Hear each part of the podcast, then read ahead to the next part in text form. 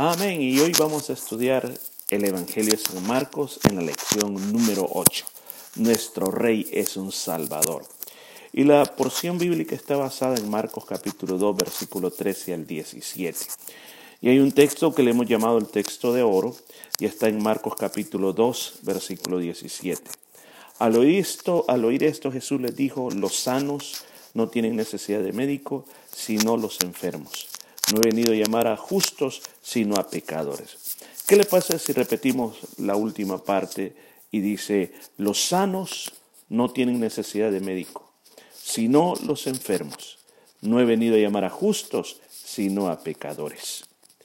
Vamos a comenzar esta lección, pero antes de entrar a la lección o a la exploración de la porción bíblica, eh, después que la hemos leído, es importante que la leamos. Yo recomiendo que antes de ir más adelante, lea por favor la porción entera, Marcos capítulo 2, versículo 13 al 17. Una vez que se ha leído esta porción y hemos entendido de qué se trata el estudio de este día, quisiera hacerle unas preguntas.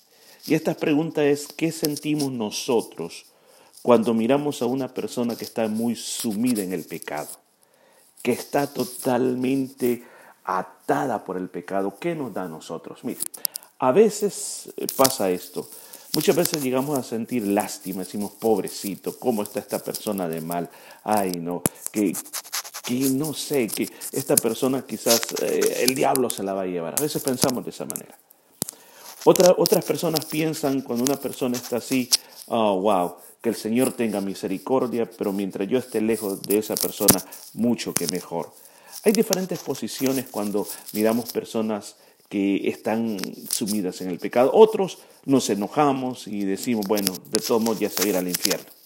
Pero ¿cuál debe, ser, ¿cuál debe ser la posición de la iglesia ante el pecador?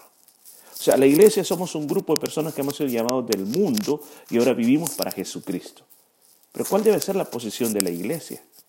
O sea, la iglesia no puede ser como un castillo fortificado donde diciendo no entren aquí porque nos van a contaminar.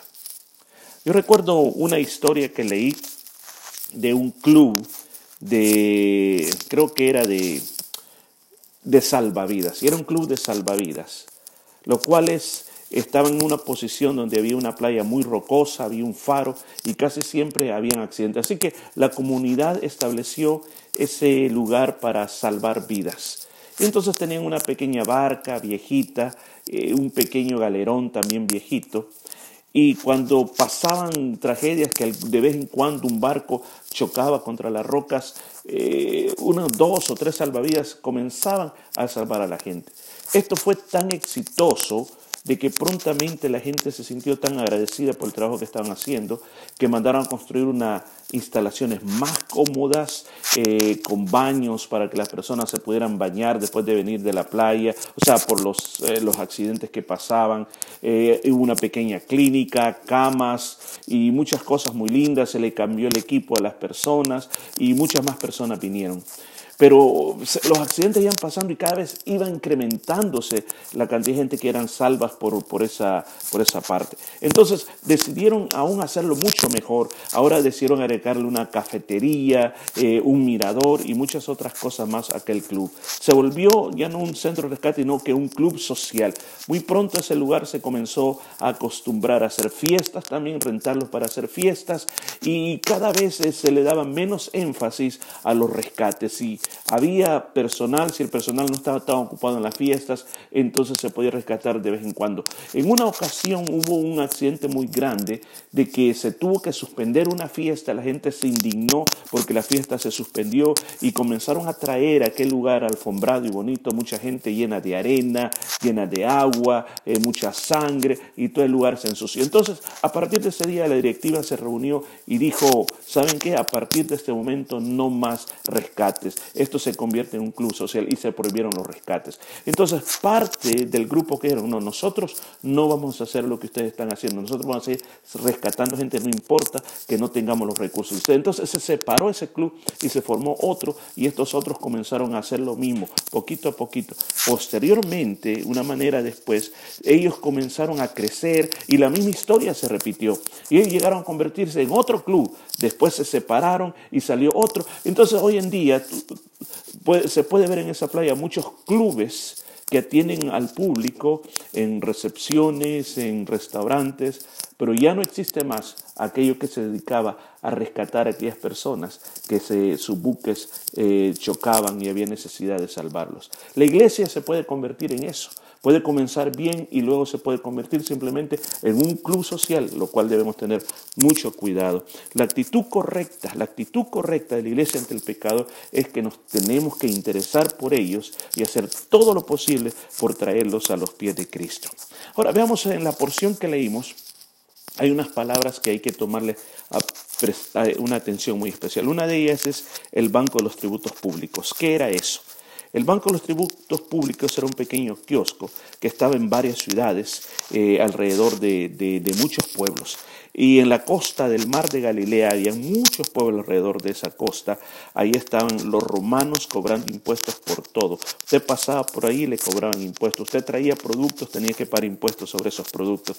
Eh, y era tan peligroso no pagarles, usted podía caer preso, podía perder muchas cosas, sus posesiones, su tierra, y le podía ir muy mal si usted no pagaba el impuesto. Entonces, para hacer esto, no lo hacían que los romanos cobraran impuestos, sino que lo que hacían ellos, contrataban personas de los mismos judíos, los cuales a ellos se les pagaba por lo que estaban haciendo, pero no es que Roma les pagaba, sino que ellos cobraban el impuesto, por ejemplo, imagínense, tenían que pagar dos monedas de impuestos legal y que eso iba para Roma, pero el publicano, la persona que estaba trabajando para Roma, venía y si quería podía cobrar otras dos monedas más, en total cuatro monedas, dos para Roma y dos para él. Entonces por eso la gente lo llegaba a odiar tantos eh, que tenían que estar protegidos porque si no los mataban.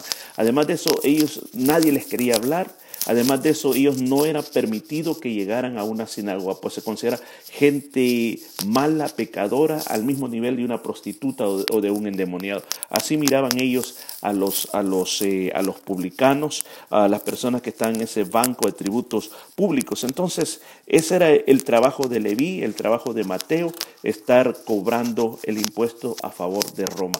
Ahora también se nos habla de los escribas, una casta sacerdotal que eran los encargados de copiar a mano los escritos sagrados y tenían la capacidad de poder interpretar y eran los encargados también de enseñárselos al pueblo. Ahora también estaban los fariseos, era un grupo político religioso, eran parte del Sanedrín, juntamente con los saduceos. Eh, ellos dictaban las leyes religiosas y ellos velaban para que se cumpliesen. Tenían tanta capacidad política y religiosa que ellos podían condenar a muerte a cualquier persona que blasfemara contra las leyes de Dios. El nombre de ellos significaba los celosos porque tenían un celo muy grande para que se cumpliera la ley de Moisés. Ahora, hubieron personajes famosos de ellos, muchos, muchos personajes famosos, pero vamos a nombrar tres de ellos. Nicodemo era fariseo, José de Arimatea era fariseo y el apóstol Pablo también era fariseo. Ahora, vengamos al personaje de la historia de este día, Leví, el hijo de Alfeo. ¿Quién era? Era originario de Capernaum, una ciudad alrededor del lago de Galilea. Su nombre judío era Leví, así como estamos diciéndolo. Leví significaba unido, alguien que es cercano. También tenía un nombre griego con muchos de los apóstoles de aquella época y su nombre griego era Mateo, que, que significa una recompensa o regalo de Dios. La historia, cómo se convirtió en un seguidor de Jesús, es narrada por tres evangelistas. En Mateo 9, 9, 13, el, evangelio que él mismo escribió, ahí se cuenta la historia de él. En Marcos, como hoy estamos estudiando, y Lucas también cuenta el convertimiento de Mateo o Leví en Lucas 5, del 27 al 32. La historia dice que esto no está en la Biblia, pero la historia, el libro secular de historia dice que él se quedó en Jerusalén por muchos años. Ahí fue donde escribió su evangelio de Mateo dirigido a todos los judíos, para que conocieran la vida de Jesús y luego sale como misionero a diferentes países, Etiopía, Persia, Macedonia. No se ponen de acuerdo los historiadores a dónde murió, pues no hay evidencias, pero se cree que murió como un mártir en Etiopía. Bueno, hoy vamos entonces conociendo estas palabras claves, estos puntos importantes, vamos a explorar la historia de este día. En primer lugar, vemos que Jesús, después que sanó al paralítico, se embarca a otro pueblo, siempre en el mar de Galilea, aunque decimos mar pero en realidad es un lago, pero se le conoce hasta hoy en día como el mar de Galilea. Entonces, cuando Jesús llega al otro lado de, eh, otro pueblo, la gente se da cuenta que está ahí. Entonces Jesús, eh, cuando ve que la gente se, se agolpa alrededor de él, lo primero que hace es enseñarle los principios del reino de Dios. Mire, Qué interesante esto. Piense por un momento, ¿por qué razón Jesús antes de suplir cualquier necesidad material, primero les da la enseñanza de la palabra de Dios? ¿Cuál será la razón básica? Yo creo que una de las cosas que Jesús quería lograr en la vida de todos los que se acercaban a Él, que no lo buscaran por lo que les podía dar, sino por lo que podía cambiar en la vida de ellos. Jesús no solo vino a suplir necesidades, vino a libertar de la esclavitud del pecado. Y eso es lo primero que Él quería, que las todo el que le viera primero recibiera la libertad espiritual. Ahora Jesús al pasar por ese lugar mira a Leví, lo mira sentado en el banco de los tributos públicos, se acerca a él, Leví pensó, bueno, aquí viene otro cliente más, pero él solo le dijo una palabra, Jesús le dijo una sola palabra, sígueme. Y, Lucas dice que dejándolo todo, siguió Jesús, ahí dejó el dinero, dejó los soldados y dijo, yo me voy con Jesús. Piense por un momento, ¿cuál será la razón por la que Leví obedeció rápidamente y siguió a Jesús? ¿Será que él ya había escuchado de él y había nacido en él una necesidad de querer estar con Jesús? ¿Sería que él se sentía tan vacío, tan solo, tan rechazado, que cuando el llamado que Jesús le hizo, él sintió que con solo verlo y esas palabras llenaron todo su corazón? Podría ser. Porque quizás el Evangelio, cuando llega a nuestros corazones, eso es lo que hace llenar los vacíos de nuestro corazón. Ahora, una de las primeras cosas que hace Leví al seguir a Jesús, lo invita a la casa y celebra un gran banquete e invita a todos los publicanos a lo que hacían los mismos y dice toda clase de gente que el evangelista Marco le llama pecadores, o sea, personas que vivían vidas desordenadas, personas que no seguían las costumbres religiosas de los judíos, todos se sentaron a la mesa con Jesús, platicaban y pasaban un buen momento con Jesús. ¿Qué le parece a usted? Lo que hizo Leví a organizar este clase de banquete. ¿Qué podemos aprender nosotros de eso?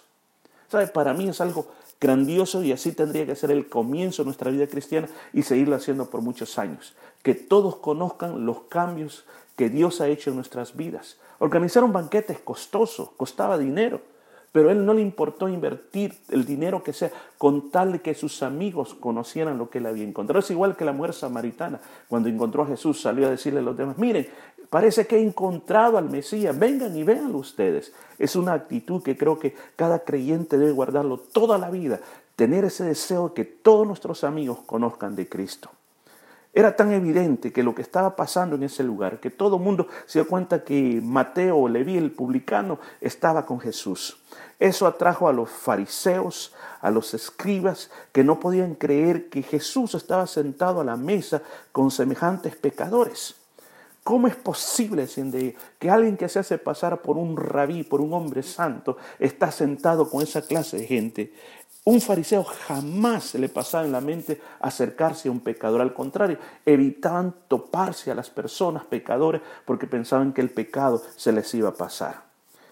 Me pregunto, ¿qué tanto nosotros tenemos que acercarnos al pecador sin comprometer nuestro testimonio?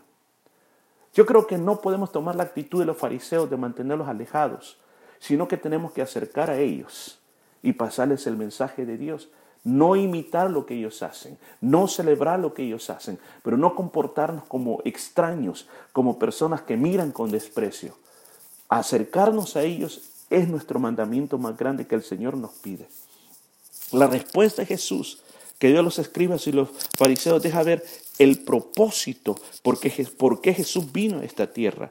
Cuando le estaban diciendo todo eso, que le estaban reclamando a los discípulos, Jesús pudo escuchar lo que estaban diciendo todos estos fariseos y todos los escribas. Y Jesús les dice, miren, yo he venido, yo he venido no por la persona que está bien, Yo he venido por la persona que está mal. He venido por los pecadores, he venido por los justos, he venido, he venido, escuchen, vuelvo a repetir, he venido por las personas pecadoras, no por los justos. He venido por el que está enfermo, no por el que está sano. Pregunta y me pregunto a mí mismo, ¿qué lección nos puede dejar a nosotros la respuesta que Jesús da en el versículo 17, donde Jesús respondió de esta manera? Yo creo que la lección más grande es para nosotros los creyentes, es que si de verdad somos iglesia, ese debe ser nuestro trabajo. Muchas veces perdemos el tiempo en enfocarnos en los problemas internos de la iglesia, cómo mejorar la iglesia internamente, cómo llenarnos de más conocimiento bíblico, cómo hacer actividades dentro de la iglesia y nos olvidamos de la gente de afuera que está sufriendo con la enfermedad del pecado el celebrar reuniones fuera de la casa, el abrir los hogares. Es una estrategia como para decirle a la gente, vengan, vea cómo nosotros vivimos, vea cómo nosotros estudiamos la palabra, sea parte de nosotros, te aceptamos como eres. No aceptamos el pecado que haces, pero te aceptamos como eres. Quiero hacer un llamado en este día. No hay pecado tan feo que Jesús no pueda perdonar. Isaías, Isaías 1.18 dice, vengan, pongamos las cosas en claro, dice el Señor. Son sus pecados como escarlata o rojos, inmensamente rojos. Van a quedar blancos como la nieve. Son rojos como la púrpura, quedarán como la lana. Jesucristo puede perdonar cualquier pecado. Por muy feo que sea, Él lo puede limpiar. Jesús vino por ti, vino por mí. Y Él vino para cambiar nuestras vidas. Vino para sanarnos de esa enfermedad del pecado. Lo que Él pide es que creas Simplemente creas en Él y tengas un nuevo comienzo. Permitas que le permitas a Jesús que cambie tu vida. La vida de Leví fue transformada totalmente por el mensaje de Jesús. Él era un solitario, un rechazado por los religiosos de aquella época, pero Jesús le dio la aceptación que él necesitaba. Él lo llamó a ser un discípulo de él. La misma manera, para ti hoy en día es un llamado para que respondas y sigas a Jesús. Habrá este día alguna persona que al oír toda esta palabra que te he presentado a ti quiera recibir a Jesús. Pues muy fácil. Lo que tienes que hacer este día es abrir tu corazón y haz esta oración conmigo ahí donde estás. Repite conmigo, Señor Jesús, vengo delante de ti para pedirte perdón por todos mis pecados. Este día te recibo como el Salvador de mi vida. Creo que moriste en la cruz y derramaste tu sangre para perdonar mis pecados. Confieso este día que yo creo en mi corazón y lo confieso con mi boca que tú moriste en la cruz y resucitaste al tercer día y que lo hiciste por mí. Gracias por perdonarme recibirme como tu hijo. Amén. Quiero hacer un llamado a todos aquellos que ya tenemos años de estar en el Evangelio. La iglesia tiene que cambiar la mentalidad. No tenemos que ser el paraíso en la tierra, y que las personas o los pecadores nos van a venir a arruinar el paraíso que tenemos. Las iglesias son centros donde las puertas tienen que estar abiertas para todos los pecadores, los enfermos del pecado, como la historia que, comencé contando al principio. No tengamos miedo de contaminarnos. Acerquémonos a ellos, recuerda el principio. Los aceptamos, pero no aceptamos el pecado. No celebramos el pecado, ni les ayudamos a seguir cometiendo el pecado que están cometiéndole están cometiendo, pero sí les vamos a mostrar el amor de Dios y decirles que con Jesús hay segundas oportunidades. Necesitamos ser como Leví. Abramos nuestras casas, abramos nuestras vidas para que otros conozcan de Jesús. Estemos dispuestos a invertir en ellos, regalémosles Biblia, regalémosles libros, invitémoslos a comer, hagamos todo lo posible para que conozcan de Cristo. Lo que hizo Leví como un nuevo creyente es un ejemplo digno de imitar para todos. Cerramos este día. Yo le invito a que se una a orar conmigo para que Dios nos use como usó la vida de Leví para poder llevar el, Evangelio a los enfermos del pecado. Oremos juntos, por favor. Querido Señor, gracias por salvarnos y limpiarnos de la esclavitud del pecado. Gracias por ser tus hijos. Te pedimos que pongas en nosotros esa pasión por las almas que no los miremos con ojos de desprecio, sino con ojos de compasión. Ayúdanos a orar por ellos y hacer todo lo posible para acercarnos a ellos. Señor, Queremos comprometer, comprometer nuestros recursos para ganarlos para tu reino. Te lo pedimos en el nombre de Jesús. Amén y amén. Y que la gracia de Dios quede contigo.